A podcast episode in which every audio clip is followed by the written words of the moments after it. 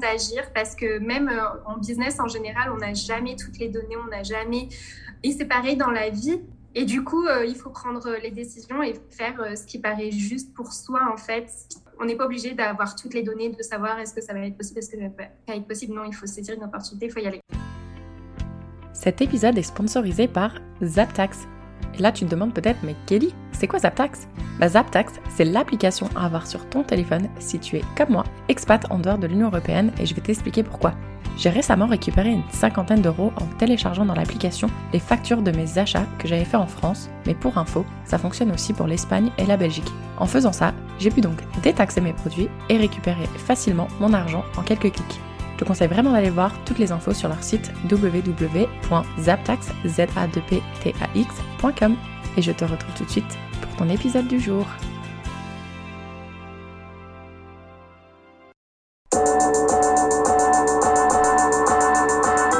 Bonjour à tous et bienvenue sur Fille Expat, le premier podcast francophone qui donne la parole aux femmes expatriées aux quatre coins du monde. Je suis Kelly Barichello et à travers chaque épisode, je te partage la conversation que j'ai eue avec une femme inspirante qui a osé sauter le pas de l'expatriation.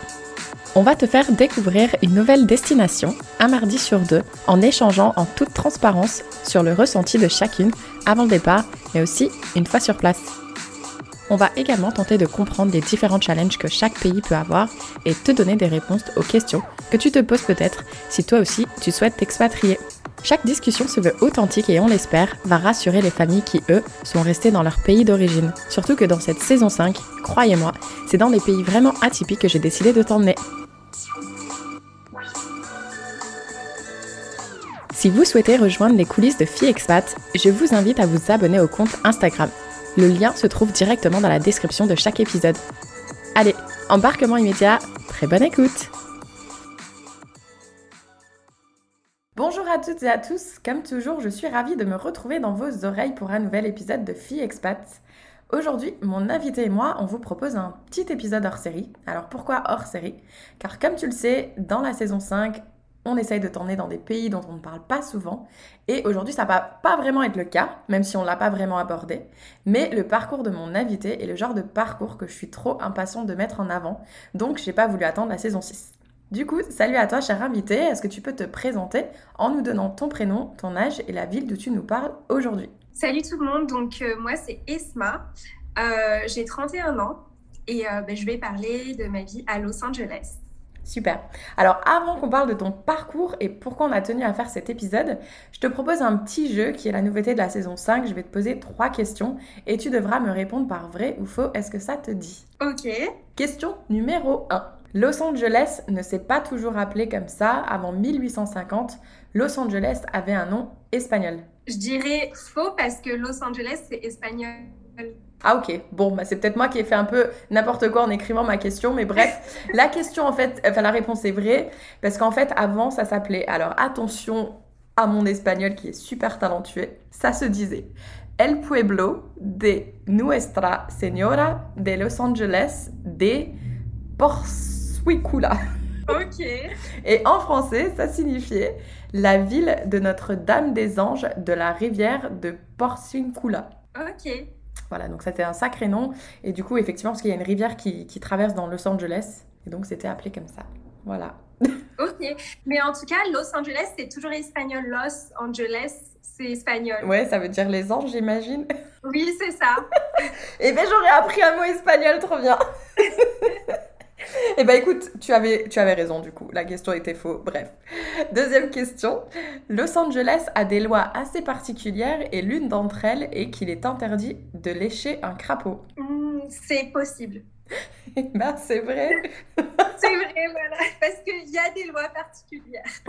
Apparemment, des adolescents avaient découvert que certains types de peaux de crapaud contenaient des hallucinogènes. Donc ils ont dû sortir cette loi ça m'étonne pas. Ah, je te raconte pas maintenant mon Google Search, mon historique, il a euh, des trucs de crapaud hallucinogènes parce que ça m'a trop intrigué euh, ce crapaud. Et du coup, je me gênerai pas de mettre quelques photos en story euh, dès que ton épisode sortira. Donc pour ceux qui nous écoutent, si vous voulez voir à quoi il ressemble, je mettrai quelques photos. Troisième question.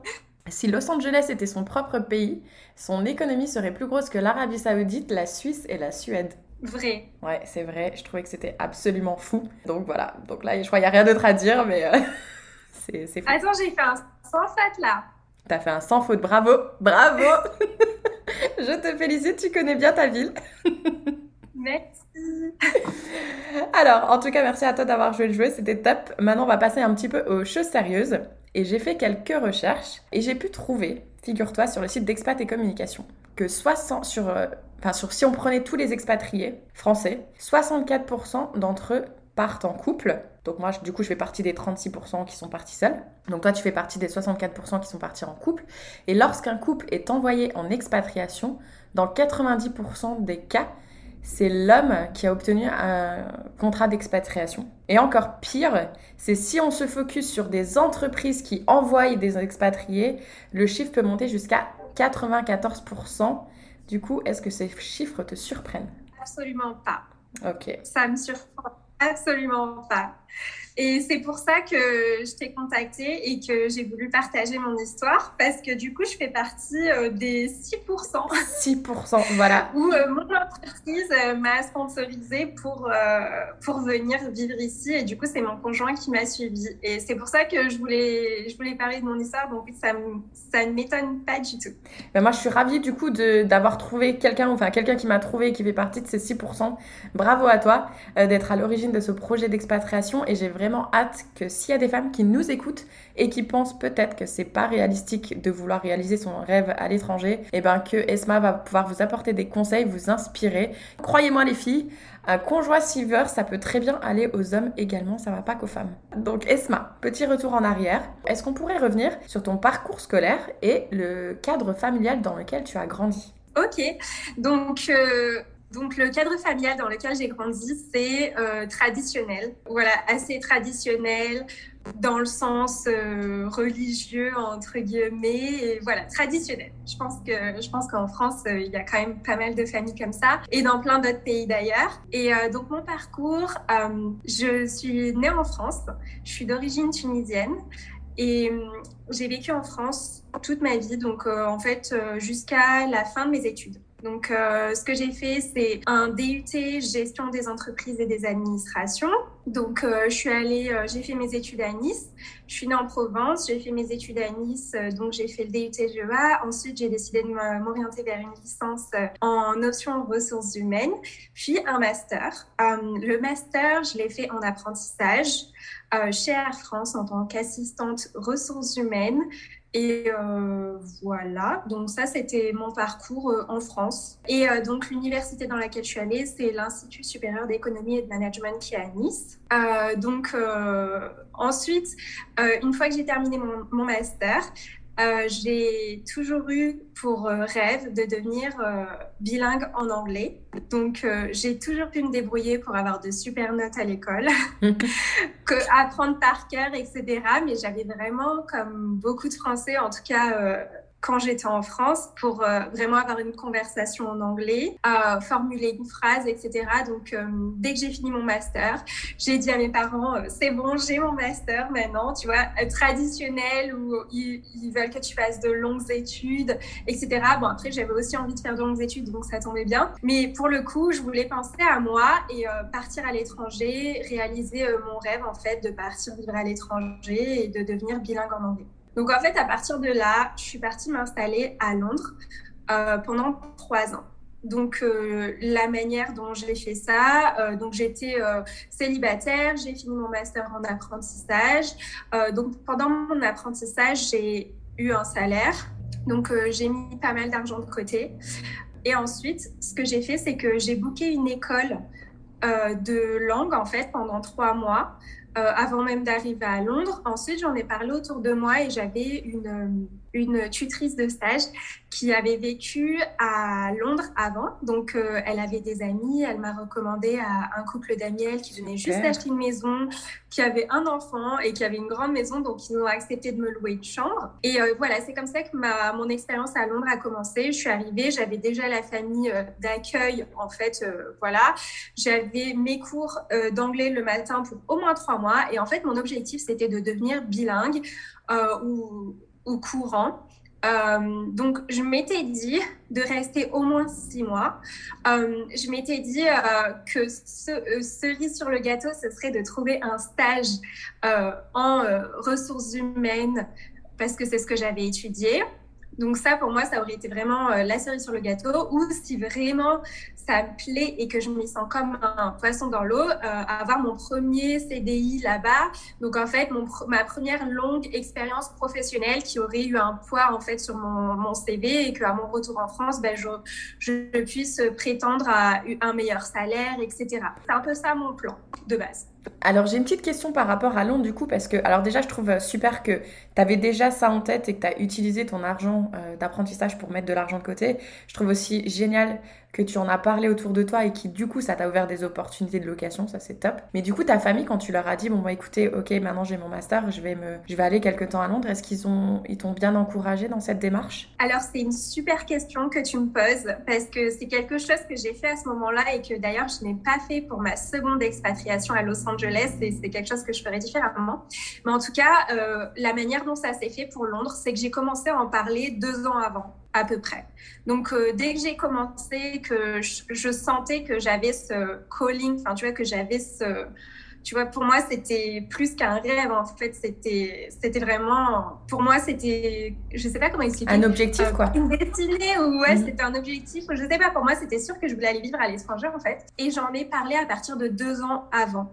Donc, euh, et ça, ça a vraiment été génial parce que au début, euh, ils étaient absolument pas d'accord. En plus, euh, j'ai commencé à en parler avec l'Australie, donc qui est vraiment à l'autre bout du monde. Et en fait, au départ, ils étaient complètement pas d'accord, ils comprenaient pas. Et en fait, petit à petit, à force d'en parler, à force euh, euh, d'échanger avec eux, de leur dire euh, quel serait le point positif pour moi, d'apprendre à parler anglais, etc. En fait, plus les mois passaient et plus c'est eux qui m'ont dit ben, pourquoi tu n'irais pas à Londres au lieu d'aller à l'autre bout du monde? Et en fait, c'est génial parce que l'idée, elle est venue de eux, alors qu'au départ, je me suis retrouvée face à un mur, entre guillemets, mais comme quoi, tu vois, avec le temps et la communication et la patience, et j'ai senti qu'ils s'ouvraient de plus en plus, et c'est eux qui m'ont présenté Londres, alors que ça ne m'était même pas, en fait, ça ne m'avait même pas traversé l'esprit, Londres. J'y étais jamais allée de ma vie, et après, je me suis dit, bah, Ouais, carrément, pourquoi pas. En fait, c'est juste à côté. Euh, et c'est là que j'ai commencé à en parler avec ma tutrice. Et d'ailleurs, c'est tellement important de, de parler euh, autour de soi parce qu'on ne se rend pas compte, mais on connaît des, on connaît des personnes euh, autour de nous qui, qui peuvent nous aider. Et, et, en fait, ma tutrice, c'est exactement ce qu'elle a fait. Et je suis tellement contente. ça, ça fait gagner énormément de temps. Et euh, même par rapport à mes parents euh, et ma famille, ils étaient beaucoup plus rassurés de savoir que c'est ma tutrice de stage qui, tu vois, c'est une famille que, je connais via elle, etc., ils étaient beaucoup plus rassurés, euh, plutôt que si j'allais chez n'importe qui sans, les connaître et sans avoir de personnes en commun, tu vois. Et du coup, ça s'est super bien passé parce que on a commencé à s'envoyer des mails avec la famille en question. Donc, on s'est échangé les adresses mail et on a commencé à s'envoyer des mails. Et je me souviens, j'étais devant la cheminée chez mes parents et du coup, je leur lisais les mails qu'elles m'envoyaient je disais, ah, elle m'a envoyé un mail, machin. Et donc, du coup, ils étaient. En fait, ils se sont vraiment sentis comme quoi ils faisaient partie de l'aventure, en fait. Et du mhm. coup, j'ai été super contente euh, d'avoir eu le temps, en fait, de créer ça, tu vois. Mhm. Et où, en fait, euh, et avec le temps et la communication, euh, j'ai vraiment l'impression que, tu vois, il y, a tout qui peut changer ou il y a tout qui s'ouvre en fait. Ouais, non, c'est génial parce qu'en plus, comme tu l'as dit, du coup, l'idée venait de eux. Et là, en plus, tu leur dis, écoutez, je ne partirai pas aussi loin, je vais partir beaucoup plus proche, mais je vais quand même atteindre l'objectif que je me suis fixé d'être bilingue. En plus, du coup, ouais, tu leur as laissé le temps, je pense que c'est de digérer un peu euh, ce changement de vie qui allait, euh, qui allait se réaliser.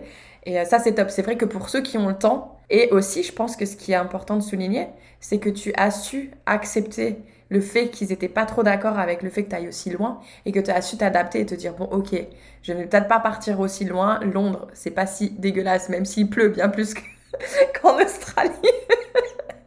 Mais je trouve ça, ouais, je trouve ça top aussi que tu as su les écouter et comme tu l'as dit, la communication c'est vraiment très important donc, euh, donc vraiment génial. Et donc du coup, Londres, est-ce que tu te souviens justement quand tu es arrivé ces premiers mois, comment ça s'est passé? Oui. Euh, bah, en fait, quand je suis arrivée, donc j'avais jamais été à Londres de ma vie, j'avais aucune idée. franchement, à Paris, j'ai dû aller deux fois à Paris tu sais, tout ce qui est métro, en fait, pour moi, c'était abstrait. En fait, pourtant, j'avais beaucoup voyagé avant ça. Mais ouais, j'ai booké mon billet, aller, j'ai pris un retour au bout de six mois, parce que du coup, je me suis dit que j'allais rester euh, au moins six mois, tu vois. Ouais, du coup, j'avais pris un billet aller, j'ai fait ma valise. Euh, donc, la manière dont j'ai organisé ça, j'ai fini mon master euh, vers septembre et j'ai été mon, emménager à Londres en février. Donc, tu vois, ça m'a donné le temps de trouver l'école, de booker l'école en avance, de booker la famille et d'avoir un peu de temps. Donc, je suis allée avec mes parents euh, en Tunisie euh, en vacances euh, pendant quelques semaines. Enfin, voilà, ça m'a donné un petit peu de temps. Et pendant ce temps, j'ai aussi fait des entretiens d'embauche, etc., juste par curiosité, mais ça a fait que me conforter dans mon choix. tu parles des, des entretiens en France, du coup? Ouais, des entretiens en France. Euh, tu sais, par curiosité, j'avais le temps et euh, je m'étais dit que, enfin, je suis, je suis dans les, en tout cas, j'avais étudié dans les ressources humaines, j'avais fait un stage et tout, donc euh, du coup, voilà, je voulais quand même voir un petit peu le marché, rencontrer des personnes, etc. Et en fait, ça fait que me conforter dans mon choix. Et ensuite, donc, je suis partie en février. Donc, j'avais ma valise, j'avais l'adresse de la famille euh, chez laquelle j'allais me rendre. Et en fait, euh, je suis arrivée à l'aéroport et la manière dont ça s'est passé, c'est qu'en fait, j'ai repris contact avec euh, une personne que je connaissais, qui était une copine dans les années collège, mais qui était partie s'installer à Londres. Donc, du coup, j'ai repris contact, j'ai dit, je vais m'installer à Londres aussi etc. Donc, elle a offert de venir me récupérer à l'aéroport, enfin, en tout cas, de venir m'accueillir à l'aéroport. Donc, ça, c'était génial. J'ai passé du coup euh, deux, ou trois premiers jours euh, avec elle. Et ensuite, euh, bah, du coup, je suis allée, j'ai pris un Uber donc de chez elle jusqu'à la famille, donc avec ma valise, etc. Et voilà, donc je suis arrivée dans la famille d'accueil. ils avaient fait un dîner et du coup, je me souviens, la nourriture, c'était, c'était pas du tout cuit. En fait, c'était hyper et je me souviens, et je disais oui, c'est super bon. En fait, j'étais super contente parce que déjà, j'aime les légumes. Enfin, je m'en fous si c'est cuit, cru. Enfin, pour moi, une carotte, euh, je peux très bien la manger crue ou cuite. En fait, ça me dérange pas du tout. Mais je disais, oh, j'ai pas réussi autant qu'avant et tout. Et je disais, non, mais c'est hyper bon. Mais en fait, j'étais sincère, c'était hyper bon, mais j'avais l'impression que, enfin, bref. Donc, c'était hyper marrant. Et ensuite, ils parlaient vraiment que anglais. C'était vraiment des anglais, euh, des anglais. 2000% l'accent, ils avaient aucune idée de aucun mot en français, tout ça. Donc c'était hyper, euh, c'était hyper marrant en fait, tu vois, de manger ensemble, etc. Parce que moi, franchement, mon anglais était vraiment, euh, je, je sais pas si les gens peuvent vraiment comprendre, mais ouais, tout ce que je savais dire, c'était hello, goodbye, euh, bye. tu vois, c'était vraiment basique en fait. Après, je connaissais beaucoup de vocabulaire parce que pour moi, c'est hyper simple d'apprendre par cœur, mais après, tu vois, pour avoir vraiment une conversation avec quelqu'un qui a un accent anglais, ça, c'était challenging. Donc, en fait, ça s'est passé comme ça. Donc, euh, j'ai eu ma super chambre et tout. C'était vraiment euh, top. Et, euh, et, ensuite, j'ai commencé donc les cours le lundi qui suivait. Et en fait, les cours, c'est tous les matins. Donc, tous les matins de 8h à midi. Et ensuite, on a l'option de faire une ou deux heures en plus l'après-midi. Ou alors aussi, ce que, ce que j'ai pu faire, c'est que j'ai rencontré beaucoup de personnes. Il n'y avait vraiment aucun Français dans cette école. Il y avait des personnes du monde entier. Enfin, j'avais jamais vu ça en France, hein, parce que moi, je suis du sud de la France, euh, Provence, euh, PACA. Euh, je n'avais pas vu énormément de personnes, tu vois, du monde entier. Il y avait vraiment des personnes du Brésil. Je m'étais fait des amis du Brésil. De Chine, Japon, ah, Argentine, enfin vraiment il y avait, ouais c'était hyper hyper cosmopolite franchement Londres c'était hyper cosmopolite. Et du coup, c'était génial parce qu'on était obligés de parler en anglais ensemble. Et donc, on passait l'après-midi ensemble, euh, en général, tu vois, pour visiter la ville, aller dans des musées, euh, faire des activités. Et, et, voilà. Et ensuite, à partir de quelques semaines, j'ai décidé de chercher un travail. Donc, euh, un petit job à côté, euh, tu vois, pour rencontrer du monde et me faire un peu plus, euh, tu vois, avoir un peu une vie plus dynamique en fait, parce que aller juste en cours et après avoir l'après-midi, on pouvait visiter. Mais bon, du coup, je m'étais dit, ok, même si j'ai mis de l'argent de côté et tout, je peux commencer à me faire un peu d'argent en plus en pounds. Ouais, carrément. tu vois, plutôt que de juste être assise Et, donc, du coup, j'ai commencé à chercher un travail. J'ai déposé des CV euh, autour de là où je vivais. Donc, en fait, moi, j'habitais à Queen's Park, euh, pour ceux qui connaissent Londres. Et j'ai commencé à déposer des CV un peu partout. Queen's Park, Cancer Rise. Et hum, j'ai trouvé un petit job dans un resto bar à salade. Et euh, franchement, mon niveau d'anglais, il était tellement pas bon au début que je pouvais même pas prendre les commandes. En fait, je servais juste. Elle est muette. une française. Et il y avait une française d'ailleurs euh, d'origine algérienne qui, qui travaillait. Et euh, donc c'est elle qui prenait les commandes. Et après elle me disait oui, amène un cappuccino à la table, machin, machin. Enfin bref. Donc du coup j'ai fait ça pendant une ou deux semaines.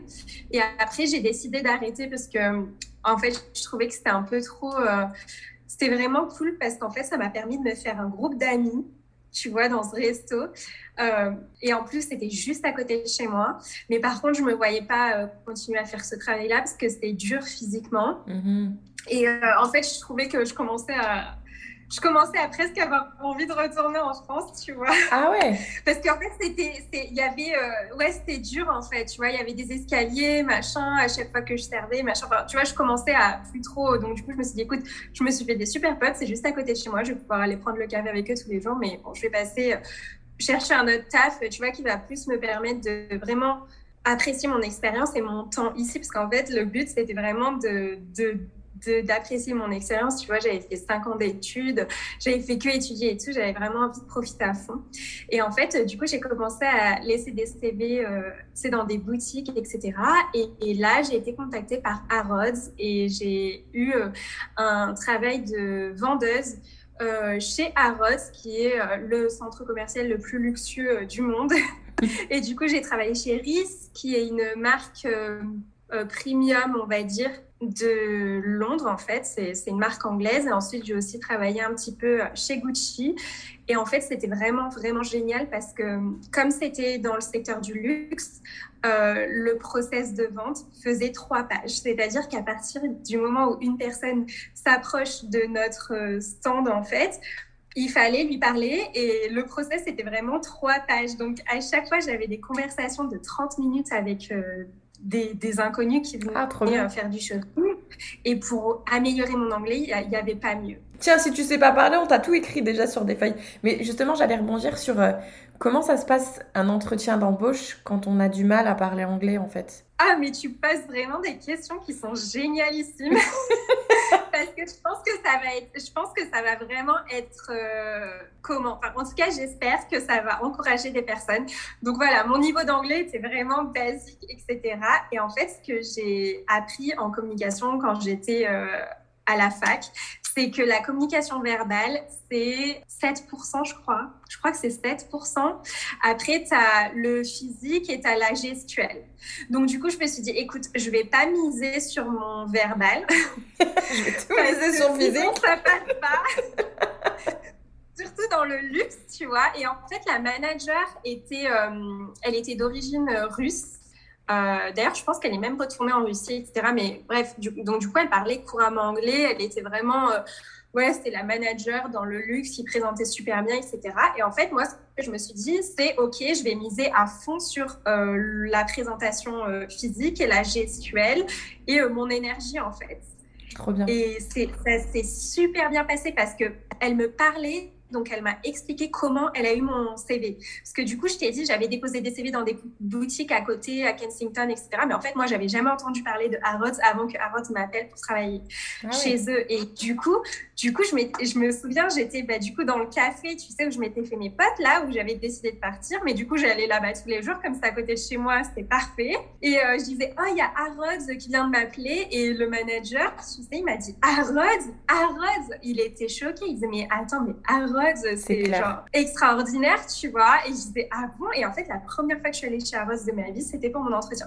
Donc bref, encore une fois, j'avais étudié dans les ressources humaines, etc. Donc du coup, euh, par rapport aux entretiens, euh, je savais comment le préparer. Donc je suis arrivée un petit peu à l'avance, euh, j'ai regardé autour, etc.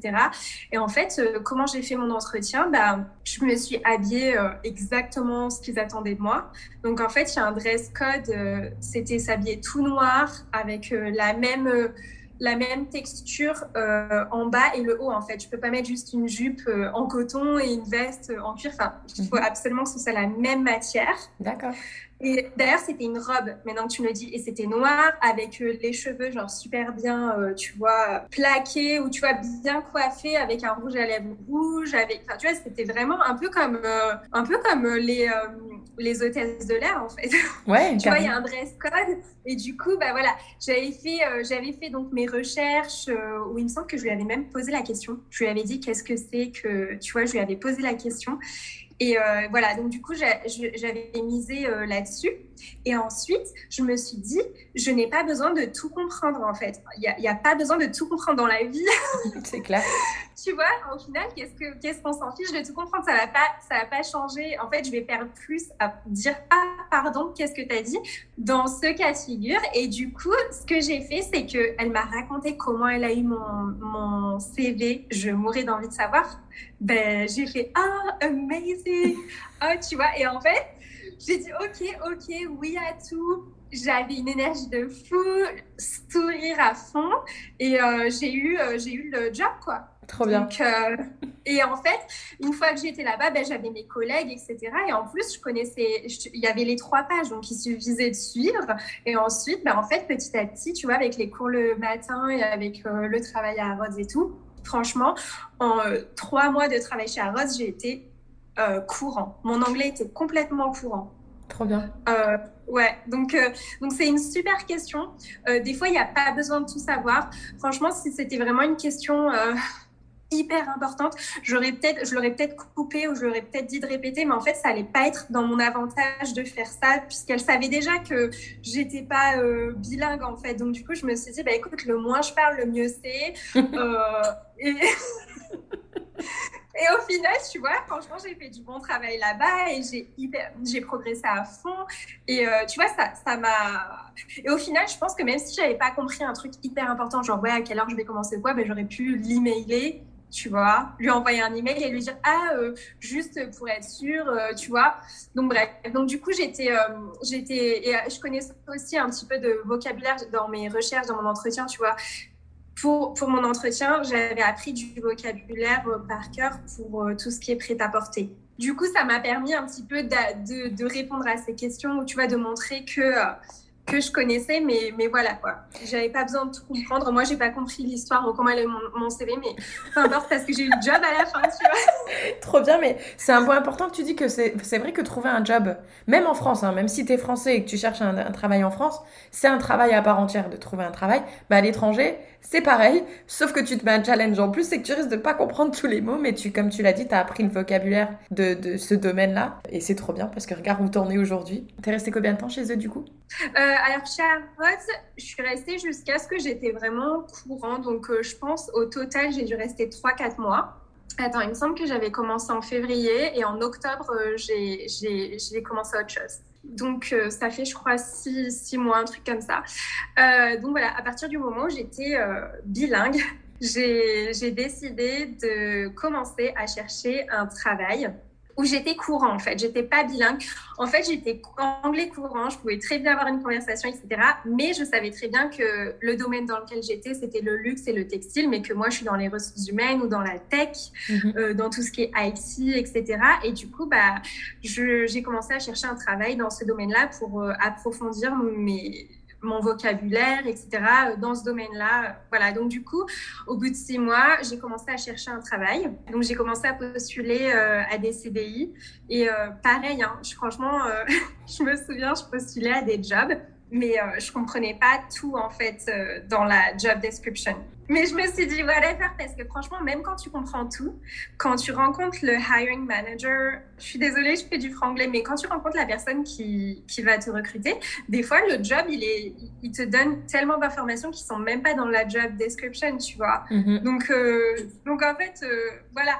Et en fait je me souviens j'avais envoyé plein de CV et et je m'étais dit peu importe des fois je je sélectionnais, euh, je crois qu'il y avait des sites où j'envoyais mon CV genre dix fois d'un coup, tu vois. Je faisais pas euh, tout le temps tout, euh, tu vois, avec l'aide de motivation, etc.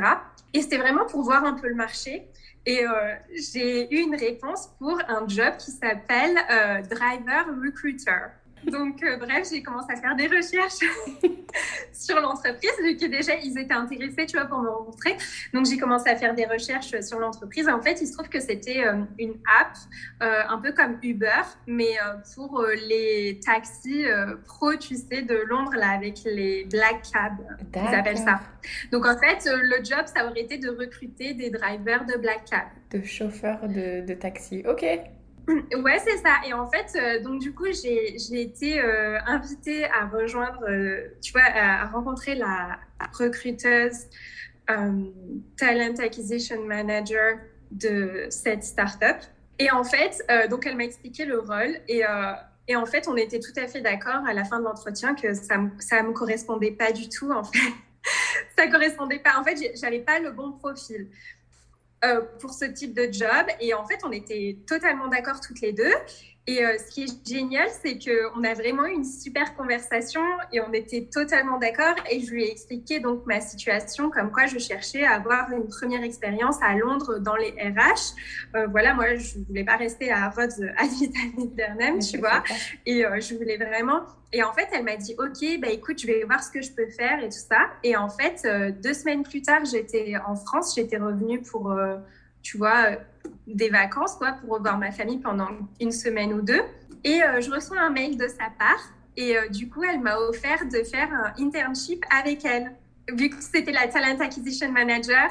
Que et du coup, elle m'a pris euh, sous son aile et elle m'a offert donc de faire ça avec moi. Donc, elle m'a dit pour trois mois, ce sera trois mois d'internship. C'est une start-up dans la tech parce que du coup, c'est une application. Et du coup, bah, je recrutais des profils un peu plus, euh, tu vois, euh, dans la tech ou dans le marketing ou des profils euh, plus en interne en fait pour les fonctions support, mais aussi pour tout ce qui est commercial, tu vois, pour vraiment développer l'application plutôt que vraiment spécialisée dans les drivers. Là, c'était plus avec elle. D'accord. Donc, euh, du coup, c'était génial.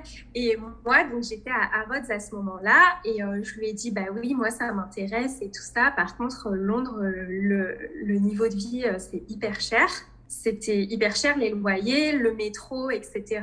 Et du coup, je lui ai demandé s'il pouvait me payer au moins autant que ce que j'avais chez Harrods. Et du coup, elle m'a dit OK.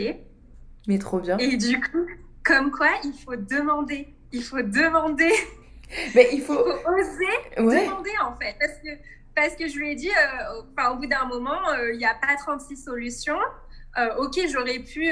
Enfin, non, je pense que j'aurais pas pu, tu vois d'une manière décemment travailler pendant trois mois dans la City à Londres sans avoir rien, tu vois. C'est clair. Donc, donc, du coup, trop bien. J'ai négocié mon salaire même en stage. Euh, enfin, c'était un super salaire. Franchement, euh, il y a des personnes en CDI, ils ne touchaient pas ça. enfin, c'était pas incroyable. En fait, c'était à peu près dans les 1500 euh, pounds. Donc franchement, en stage, euh, enfin, moi, euh, je, je, j'ai signé et je re-signerai, tu vois. À ce moment-là, dans ma vie, c'était génial. Mhm. Et euh, du coup, j'ai fait ça, j'ai fait ce internship avec elle pendant trois mois. Et en fait, pendant ce internship, franchement, là, j'étais vraiment hyper à l'aise. Le vocabulaire, le milieu de l'entreprise, une start-up, il n'y avait pas de français. Il y avait des personnes du monde entier, il n'y avait aucun français. Parce que souvent, quand tu te retrouves dans un environnement, il y a des Français, tu parles en français en fait. Et là, il y avait vraiment pas. J'étais la seule française. Et du coup, je suis restée là-bas pendant trois mois. Et ensuite, donc, une fois que mon internship était fini, euh, je suis retournée chez Harrods. Bon, je leur en avais parlé, je leur avais dit euh, si jamais j'ai besoin de revenir après mon internship. Donc, je suis retournée chez Harrods pendant même pas un mois. Et là, euh, bah, du coup, vu que j'avais cette expérience, j'ai directement ensuite retrouvé un permanent contract, enfin, comme un CDI entre guillemets, avec avec sans date de fin. Et donc, voilà. Et ensuite, je suis restée dans cette entreprise-là pendant presque deux ans. Excellent. Et eh ben franchement, c'est trop cool parce que comme tu l'as dit déjà, tu as su refuser une offre qui ne correspondait pas, tu as su demander un salaire plus que non, de toute façon, on ne pouvait pas te dire. Et en plus de ça, c'est vrai qu'on n'y pense pas souvent, mais des fois, d'aller faire un stage de trois mois, ça va nous ouvrir des portes par la suite qui vont être incroyables. Moi, ça a été ça aussi. J'ai fait un stage avant d'avoir un CDI. Et des fois, c'est vrai que on veut toujours foncer dans le CDI, alors que des fois, un petit stage de quelques mois qui est rémunéré, parce qu'en général, ils sont bien rémunérés à l'étranger, ça va nous ouvrir des portes euh, qui sont, qui sont géniales. Et donc, du coup, euh, toute, cette, enfin, toute cette expérience à Londres se passe bien mais tu décides de partir? Oui, donc, euh, donc voilà, pendant ces... donc en tout, je suis restée à Londres pendant trois ans et en fait, je suis arrivée à un moment où bon, j'avais rencontré mon mari, d'ailleurs là-bas, bon, à l'époque, c'était encore mon chéri. Donc au bout d'un an, je l'ai rencontré et en fait, au bout de deux ans donc de CDI, etc., j'étais arrivée à un point où en fait, euh, je me voyais pas continuer comme ça à Londres. En fait, Londres m'avait euh, apporté euh, ce que je voulais. Parce que tu vois, en général, quand je fais quelque chose, j'essaye de me demander euh, pourquoi, tu vois, j'essaye d'avoir, enfin, en tout cas, pas j'essaye, mais en tout cas, je le fais sans même euh, m'en rendre compte des fois. Mhm. Mais euh, tu vois, j'ai un objectif, j'ai plan A, plan B, ou là, en fait, j'avais vraiment fait le tour et même plus, tu vois, j'ai rencontré mon chéri qui est maintenant mon mari et tout ça. Mhm. Mais en fait, j'étais arrivée à un point où je m'étais dit, bah, écoute, moi, là-bas, je suis venue ici parce que je voulais être bilingue, je suis bilingue. J'ai eu mon internship, tu sais, mon stage, j'ai eu mon Pendant quasiment deux ans. Et en fait, je suis arrivée à un point où, en fait, euh, Londres, euh, j'avais un peu fait le tour. Quoi. Je voyais pas, euh, tu vois, la progression que je voulais dans mon travail à ce moment-là. Et en même temps, j'avais d'autres objectifs. En fait, j'ai vraiment eu envie d'investir. parce qu'en fait, quand on vit à l'étranger, souvent, tu vois, quand on est en France, oui, la retraite, la retraite, mais quand on vit à l'étranger, on ne sait pas trop euh, à quoi s'attendre au niveau de la retraite. Tu vois, on travaille, euh, mais voilà. Et donc, du coup, assez rapidement, j'ai eu envie d'investir dans l'immobilier. Euh, les prix à Londres étaient vraiment hyper élevés, en tout cas à ce moment-là.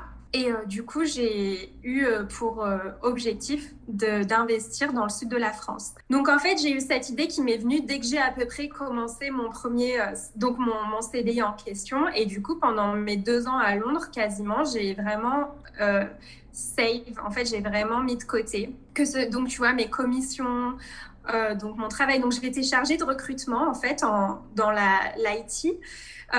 et du coup, j'avais des commissions. Euh, donc en fait, j'avais pas juste un salaire basique et pour moi, c'est quelque chose qui est important dans ma vie en général de d'avoir une partie variable en fait de mon salaire et euh, et du coup, voilà, j'ai vraiment euh, mis de côté, je me suis vraiment organisée pour mettre à fond de côté. Et parce qu'en fait, j'avais cet objectif en tête. Donc, en fait, j'ai commencé petit à petit à, à mettre de l'argent de côté, à me dire que j'allais m'acheter un appart dans le sud de la France.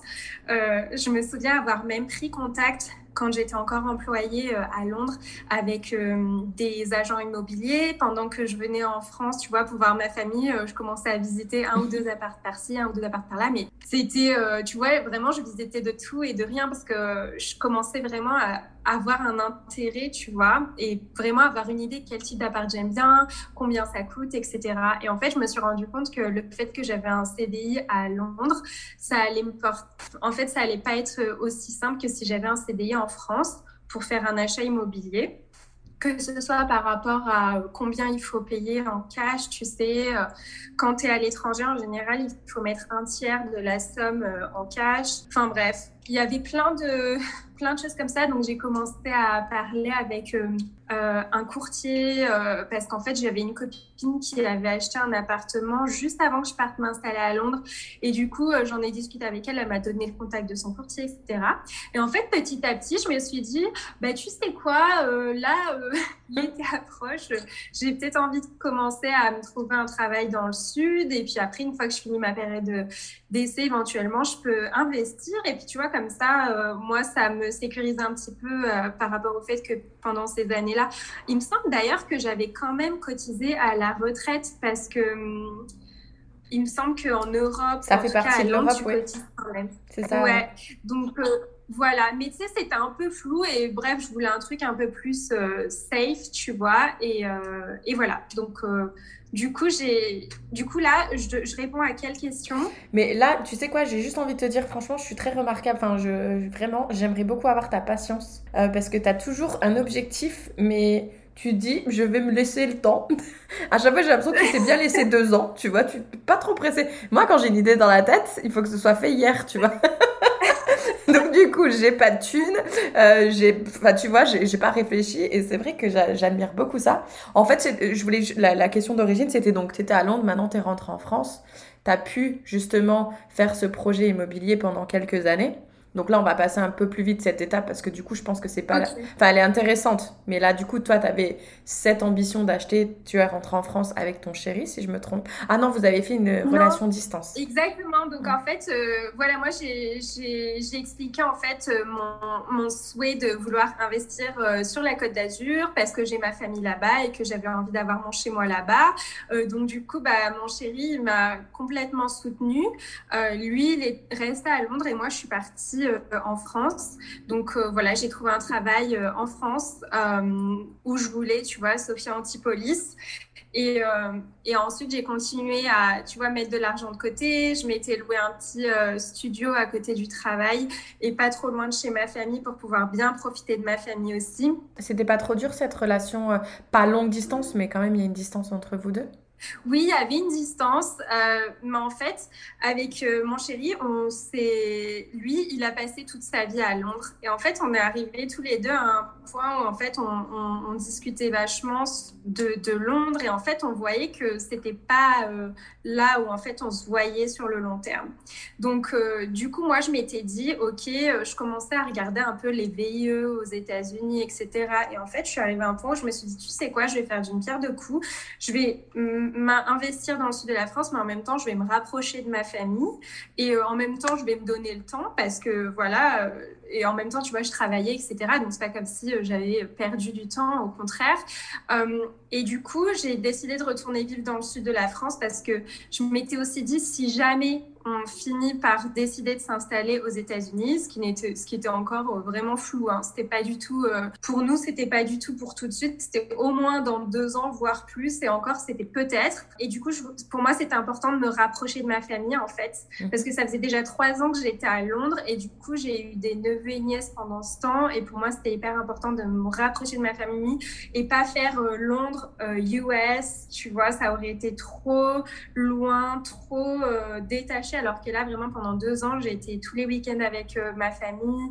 Euh, voilà. Donc, euh, donc, du coup, c'était, c'était super parce que c'était dur d'un point de vue parce que oui, avec euh, mon chéri, du coup, il y a eu une relation à distance, mais en même temps, euh, j'étais super contente de retrouver ma famille, mes mhm. sœurs, mes neveux et nièces. Et euh, en plus, j'avais un objectif en tête, tu vois, par rapport à l'achat immobilier. En plus, j'avais mon travail, j'allais tout le temps au sport. Et après, on se voyait quasiment tous les week-ends. Soit il venait dans le sud, soit j'allais à Londres. Et même quand il venait, en général, quand on prenait des vacances, on, on partait, euh, tu vois, au Portugal, ou tu vois, on, profitait plus, en fait. Donc, à chaque fois qu'on se voyait, c'était... Euh, c'était c'était génial. En fait on faisait que aller au resto sortir euh, tu vois on faisait que géniaux quoi. Il n'y avait pas de quotidien toujours en mode toujours en mode lune de miel c'est pas mal. Exactement. mais, du coup c'est trop en fait, c'est exactement Ouais, c'est trop bien ce que tu dis parce que tu vois, j'en parle souvent parce que là, j'ai des fois des femmes qui me contactent et qui me disent oui, j'ai envie d'aller au Canada et je leur demande pourquoi tu as envie d'aller au Canada? Je sais pas, c'est mon instinct et c'est ce que j'essaye de leur dire, c'est c'est bien de savoir pourquoi en fait, qu'est-ce qu'on recherche? Il faut surtout pas dire parce que j'ai envie de partir de la France ou pour toi dans ton cas, se dire ben j'ai envie de partir de Londres. Non, c'est je vais en France ou ailleurs hein, parce que j'ai envie d'investir dans l'immobilier. Tu sais c'est quoi ton pourquoi? Tu as un but à atteindre. Quand tu allé à Londres, c'était d'apprendre l'anglais. Tu avais à chaque fois un but. Et du coup, je trouve que c'est super important parce que même si peut-être des fois ton chéri devait te manquer, mais tu savais pourquoi tu étais là, tu voulais profiter de ta famille, tu voulais acheter un appartement. Et ça, je trouve que c'est vraiment tellement important. Peu importe où on va, il faut savoir pourquoi on y va en fait. Pas on fuit pas quelque chose, on a un objectif, on est déterminé et on va tout mettre en œuvre pour atteindre cet objectif. Et une fois qu'on l'a atteint, bah, quel va être notre objectif? Et du coup, toi, tu as atteint cet objectif d'investir? Oui. Et donc, qu'est-ce qui s'est passé? Bah, alors du coup, j'ai atteint mon objectif d'investir et euh, donc ensuite j'ai emménagé dans mon appartement. Euh, juste avant euh, d'emménager dans mon appartement, en fait, avec, en fait, pendant ces deux ans, mon chéri a passé beaucoup de temps à venir du coup dans le sud de la France où moi j'allais à Londres, mais du coup il passait beaucoup de temps dans le sud de la France et il parle absolument pas français. Donc en fait, il s'est vraiment rendu compte que c'était pas pour lui euh, à ce moment-là en fait le sud de la France. Euh, on a on a un peu essayé, tu vois, parce que du coup il venait, on voyait oui est-ce que tu te verrais ici machin et, euh, et en fait non pour lui c'était beaucoup trop. En fait il a toujours été habitué à vivre à Londres, tu vois, donc pour lui le sud de la France l'hiver c'est absolument mort. Enfin, en tout cas, pour lui, c'était, c'était vraiment mort, tu vois. Si tu mhm. vas à Saint-Tropez l'hiver, il n'y a pas, a pas grand-chose qui se passe, etc. Et en fait, c'est vrai qu'on était tous les deux aux mêmes étapes de nos vies où en fait on a beaucoup d'ambition, euh, on a envie de, de, faire plein de choses en fait. Et c'est vrai que le sud de la France, en tout cas à ce moment-là, on n'était pas dans le mood euh, ok on se pose en fait. On était plus dans un mood ok euh, exciting, tu vois. On mhm. était, on avait envie de faire plein de choses. Donc du coup en fait il s'est rendu compte et moi aussi et en plus dans le sud, il parle pas du tout français et pour lui c'était c'était compliqué en fait tu vois d'être dans le sud parce que euh, en général les gens parlent pas anglais ou en tout cas même s'ils parlent anglais ils ont pas envie de parler anglais nécessairement. Enfin tu vois c'était mhm. vraiment pas idéal en tout cas pour euh, lui à ce moment-là qui avait envie de faire plein de choses niveau business et, et du coup voilà. Donc du coup qu'est-ce qu'on s'est dit? Euh, moi je me voyais pas retourner à Londres. Lui il se voyait pas non plus à Londres à cause du temps tu vois la météo. En fait on adorait la météo du sud de la France en tout cas l'été. Et, et en fait on s'est dit, il a de la famille à Los Angeles. Moi, j'avais déjà été à Los Angeles avant, j'étais déjà allée à New York avant pendant mon apprentissage, etc. Et, euh, et en fait, on, adore Los Angeles, en fait. Et du coup, on a décidé d'y aller en vacances euh, en, en mai. On a été à Los Angeles euh, pendant deux semaines en vacances et en fait on s'est dit que c'était parfait pour nous, en tout cas parce que du coup c'est anglais, c'est anglophone euh, donc pour lui et pour moi, c'était idéal. Euh, en plus, il y a plein d'opportunités, ça bouge toute l'année et la météo, elle est encore mieux que dans le sud. Et en plus, il a une partie de sa famille ici qui n'est pas sa famille directe, mais c'est euh, des tantes, des cousins, des cousines. Donc c'est c'est pas, ils peuvent pas le sponsoriser pour un visa. tu vois, c'est pas comme si c'était euh, ses parents directement, tu vois, euh, ou la famille euh, directe, par exemple, une sœur ou quelque chose comme ça, ça peut être possible. Mais en tout cas, voilà, il avait, il avait un peu de famille ici et, et en fait, on a toujours aimé Los Angeles. Donc, donc du coup, c'est, on, on, est venu en vacances et on a, on a vraiment décidé que qu'en fait, moi, on se voyait vivre à, Los Angeles. Moi, euh, du coup, ce que j'ai fait, c'est qu'après mes vacances, donc je suis retournée au travail dans le sud de la France. Lui, et en plus, on voulait revivre ensemble. En fait, ça faisait euh, un an et demi, voire deux ans qu'on était séparés. Du coup, c'était en mode lune de miel pendant les vacances. Mais en fait, on avait vraiment envie de, de vivre ensemble. Mhm. Donc, en fait, pendant ces deux ans, ça nous a permis, tu vois, de vraiment prendre la décision pour LA. Et du coup, dès que je suis retournée au travail, euh, vers juillet, un truc comme ça, donc j'ai emménagé dans mon appart et euh, j'ai eu une conversation avec ma manager. Et en fait, je lui ai dit, bon, ben, ils étaient au courant, hein, tu vois, qu'on était en relation à distance, que je passais mes week-ends à Londres. Des fois, je travaillais même du bureau de Londres euh, quand, quand je voulais rester à Londres un peu plus, longtemps. Et du coup, je lui ai dit, bah, écoute, on a décidé de de revivre ensemble et tout ça. Euh, par contre, ils se voient absolument pas dans le sud. On se voit pas retourner à Londres. Je sais qu'on a des bureaux en Californie. Euh, on voudrait euh, tenter l'expérience et s'installer à Los Angeles. Et j'ai aimé mon travail là-bas et du coup, je voulais voir si je pouvais continuer l'aventure avec eux, mais ici. Et du coup, bah, au départ, elle était étonnée, mais franchement, elle était OK. Bah écoute, je vais en parler avec le directeur, etc. Et en fait, le directeur euh, on en a parlé à son retour de congé, euh, tu vois, euh, deux jours plus tard. Et il a été hyper ouvert. il a directement envoyé un mail au bureau ici en Californie. Et il se trouve que dans la même seconde, il recherchait une personne exactement comme moi, donc bilingue anglais. Qui, moi, ça faisait déjà euh, deux ans à Londres que j'avais fait ce travail donc de, recrutement en tech, euh, plus euh, mon expérience avec eux. Donc ça faisait déjà un an et demi que j'étais avec eux dans le sud de la France. Et du coup, j'ai fait mes entretiens et en fait, ils m'ont sponsorisé. C'est comme ça que j'ai fait mes entretiens en août et j'ai eu mon visa mi-octobre. Mais c'est génial. C'est génial parce que tu vois, j'ai déjà entendu, euh, ouais, j'ose pas en parler à, à mon manager, j'ose pas parler à mes chefs. Mais en fait, tu te rends pas compte ce que tes chefs, ils peuvent te rendre comme service. Exactement. Parce que justement, arriver aux États-Unis, c'est très, ça peut être très compliqué si on n'a pas de carte verte ou si on n'est pas sponsorisé. Ah Et là, du coup, c'était. Euh, mais c'est, enfin, c'est trop bien parce que du coup, avec un sponsor. Et, euh, et est-ce que tu sais si lui aussi, ton chéri à côté, il essayait de chercher ou pas du tout? C'est vraiment, toi, t'as dit, euh, Don't worry, darling, I'm gonna do this. I'm in charge. non, en fait, nous, c'était vraiment un objectif à deux. Donc, du coup, lui aussi, il essayait de son côté. En fait, lui, il avait un restaurant à Londres et il est dans tout ce qui est property development, donc euh, promoteur immobilier. Et du coup, il a il a, en fait, il s'est renseigné pour faire le visa investisseur. Sauf qu'en fait, euh, avec mon visa, on a un claquement euh, ou un, abattement de style. En fait, j'ai fait un entre... je te dis, j'ai fait mes entretiens en août, j'ai eu mon visa en octobre. Enfin, ouais, parce que... Moi, ça m'a choqué. Ouais. Ça m'a choqué parce que sur Internet, quand on recherchait, on s'est dit, OK, ça va prendre six mois à un an, euh, donc c'est bon en tu vois, dans, on a six mois pour s'organiser parce que bon, quand même, j'avais mon appart, j'avais plein de choses à, gérer à côté. En fait, en, un mois et demi, ça s'est fait hyper rapidement, tu vois. Le sponsor, euh, le sponsor c'est une façon folle parce que du coup, en général, les entreprises, en plus, ils dealent avec des, des avocats ou soit des fois, ils ont même un service immigration dans l'entreprise si, elle est, ouais, si elle est grosse. Et du coup, eux, ils gèrent tout. Toi, tu as juste à envoyer les papiers qu'on te demande et c'est fait euh, très rapidement. Donc, c'est trop bien, quoi. Voilà. Et puis, ça te coûte, euh, ça te coûte rien surtout. Au max, ça va peut-être te coûter 500 euh, euros pour booker un rendez-vous à l'ambassade, mais euh, en soi, ça te coûte absolument pas grand-chose.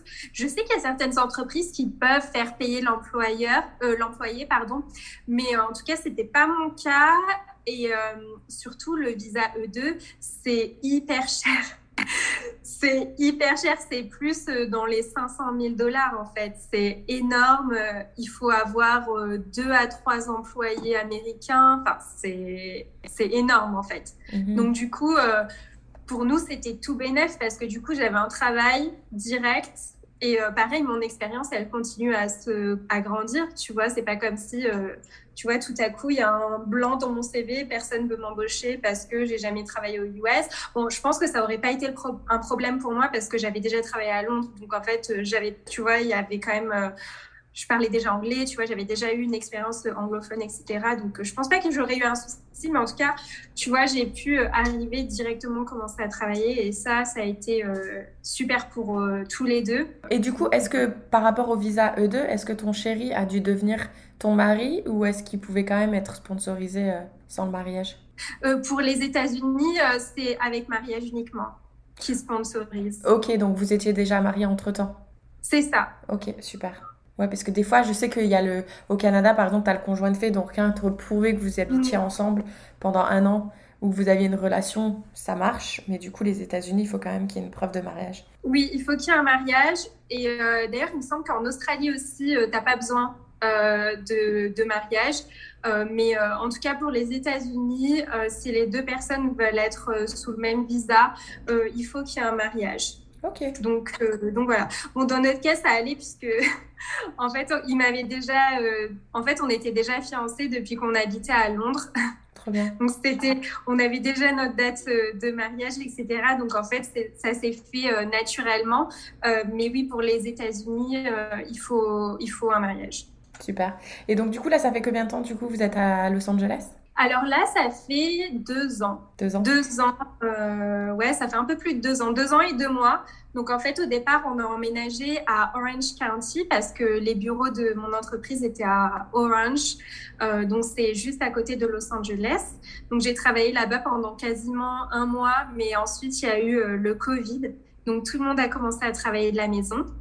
Et euh, donc ensuite, on a décidé de venir s'installer à Beverly Hills, à Los Angeles, euh, puisque de toute façon, je travaillais de la maison, donc j'avais plus besoin euh, d'être à Orange County. On est plus près de sa famille. Enfin, on avait toujours eu envie, tu vois, c'était un peu notre rêve. Donc on s'est dit, why not? Autant faire un max de l'expérience, tu vois. Mais trop bien. Franchement, j'adore votre histoire, j'adore votre parcours parce que déjà j'ai l'impression que vous êtes en lune de miel depuis, depuis longtemps. depuis longtemps. Et en plus de lune de miel, vous êtes en train de vivre un film hollywoodien. Ou, euh, attends, j'arrive même pas à le dire. Hollywoodien. Hollywoodien. Génial.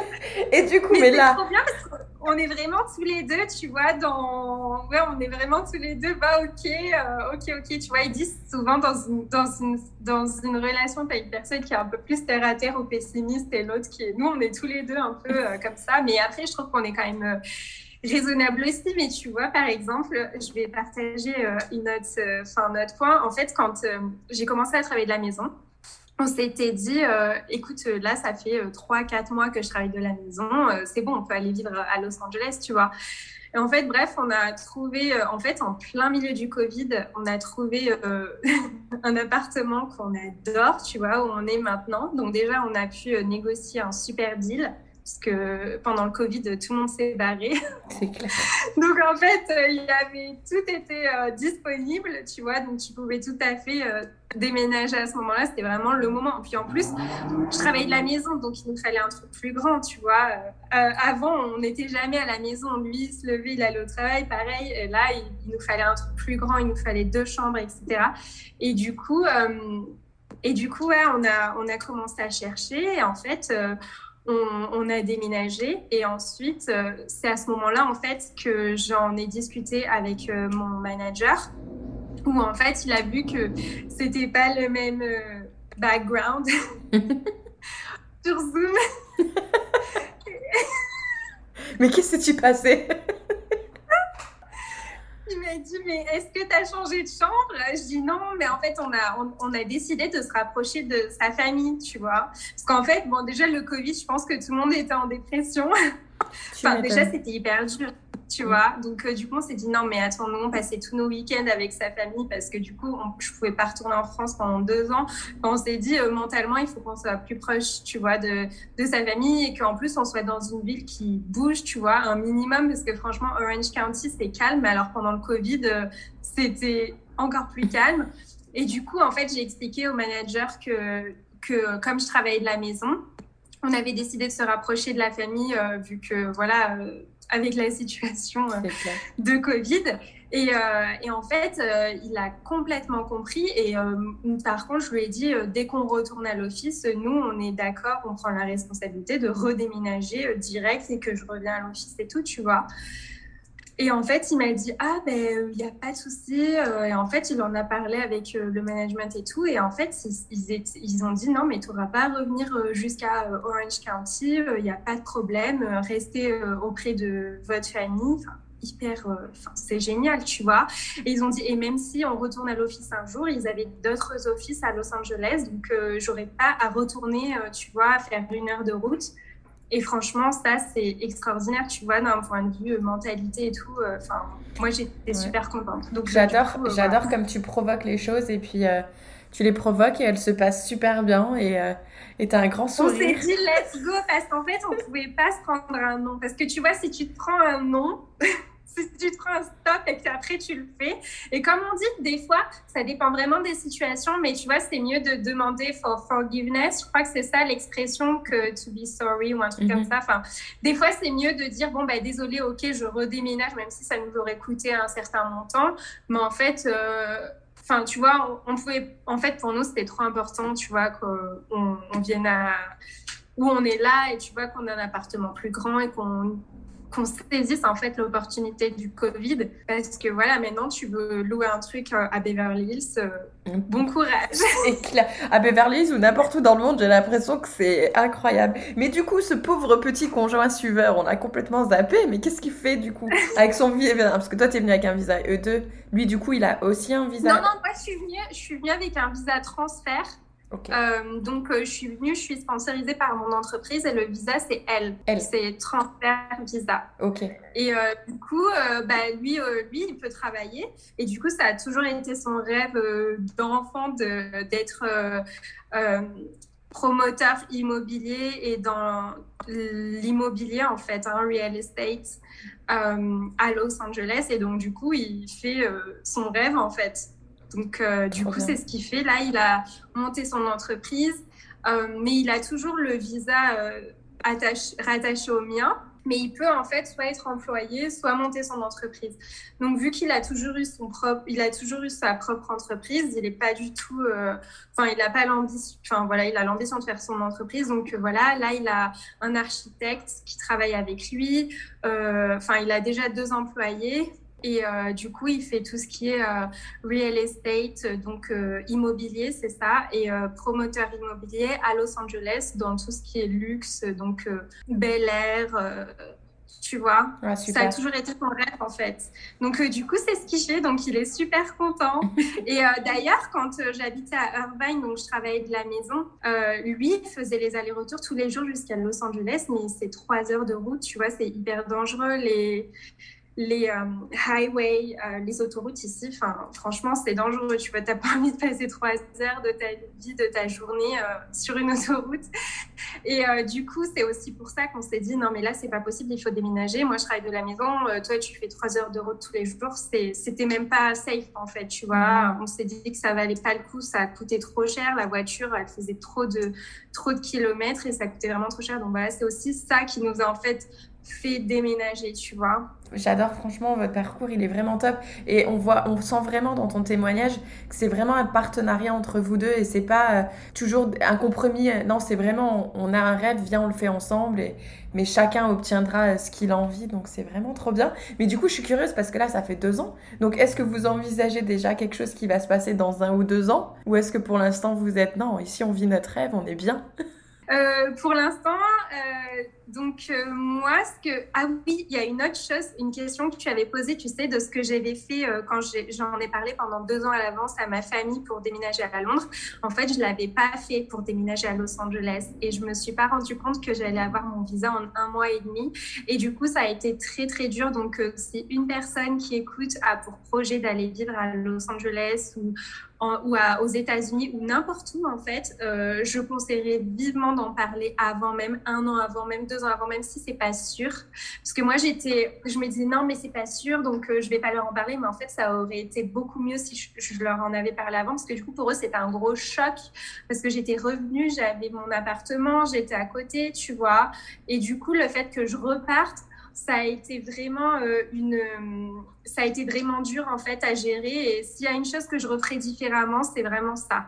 D'accord. Tu vas être transparente dès le début. Euh, dès qu'on commençait à voir que mon chéri ne se voyait pas, il s'appelle Ali, je vais l'appeler Ali quand même par son prénom, ne se voyait pas euh, retourner dans le sud, à partir de là, tu vois, j'aurais pu commencer à parler des États-Unis. Mes parents le savaient déjà, mais tu vois, ils se sont dit, bon, au pire, elle retournera à Londres, tu vois.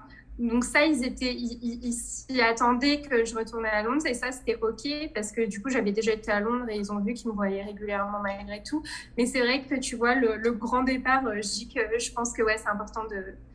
Et là, pour les deux prochaines années, bah écoute, euh, comment te dire? Il va falloir qu'on fasse un autre podcast. ça marche. On se fera un petit live sur Instagram. Mais en tout cas, on adore vivre ici, on adore vivre à, Los Angeles. Franchement, on vit notre rêve tous les jours, on est hyper reconnaissant. On espère, bah, tu vois, que l'aventure va continuer. la chose difficile, ça a été pendant le Covid, quand on n'a pas pu retourner en France et qu'on n'a pas pu voir nos familles pendant presque deux ans ça nous a vraiment marqué. Donc, je pense que hum, à l'avenir, on voit bien une combinaison des deux. Tu vois, de à la fois suivre euh, nos rêves et nos ambitions ici et à la fois allier le côté famille parce que voilà, le temps, c'est important. Et c'est vrai qu'il y a beaucoup d'expats qui se plaignent de la distance avec la famille. Et du coup, euh, pourquoi pas, euh, tu vois, prendre ça dans, en considération, tu vois, pour la suite et pas parce qu'on n'a pas envie de sacrifier non plus cette partie, tu vois. On a vraiment envie de vivre euh, à fond les deux choses qui sont importantes pour nous. Et donc trouver, tu vois, un moyen de passer plus de temps. Bon, mhm. maintenant, on peut voyager comme on veut, donc c'est cool. Mais en tout cas, ouais, ce serait un peu ça, euh, je pense, à la suite. Super. Non, mais c'est vrai que je pense qu'on est, de, on est de nombreux expatriés à avoir pris cette bonne claque quand tous les pays ont fermé toutes les frontières et qu'on nous a interdit. Où là, on se dit, ouais, c'est une chose d'être loin, mais de pouvoir rentrer quand on veut, et une chose de nous interdire d'aller voir notre entourage. Surtout que là, on était quand même dans une crise sanitaire où tu dis, peut arriver quelque chose à ma famille et je serai pas là. Là, c'est vrai que je pense qu'on l'a tous pris la claque et je te comprends dans, dans cette décision parce que moi, c'est un peu pareil aussi. J'ai envie de pouvoir avoir cette liberté et de pas devoir choisir entre mon bonheur de vouloir vivre en dehors de la France parce que moi, mon bonheur, je le ressens malheureusement quand je suis en dehors de la France mais pouvoir mmh. aussi me connecter avec euh, mon entourage quand j'en ai envie en fait besoin, quand ils en ont besoin, etc. Donc super. Écoute, ça fait déjà une heure qu'on enregistre.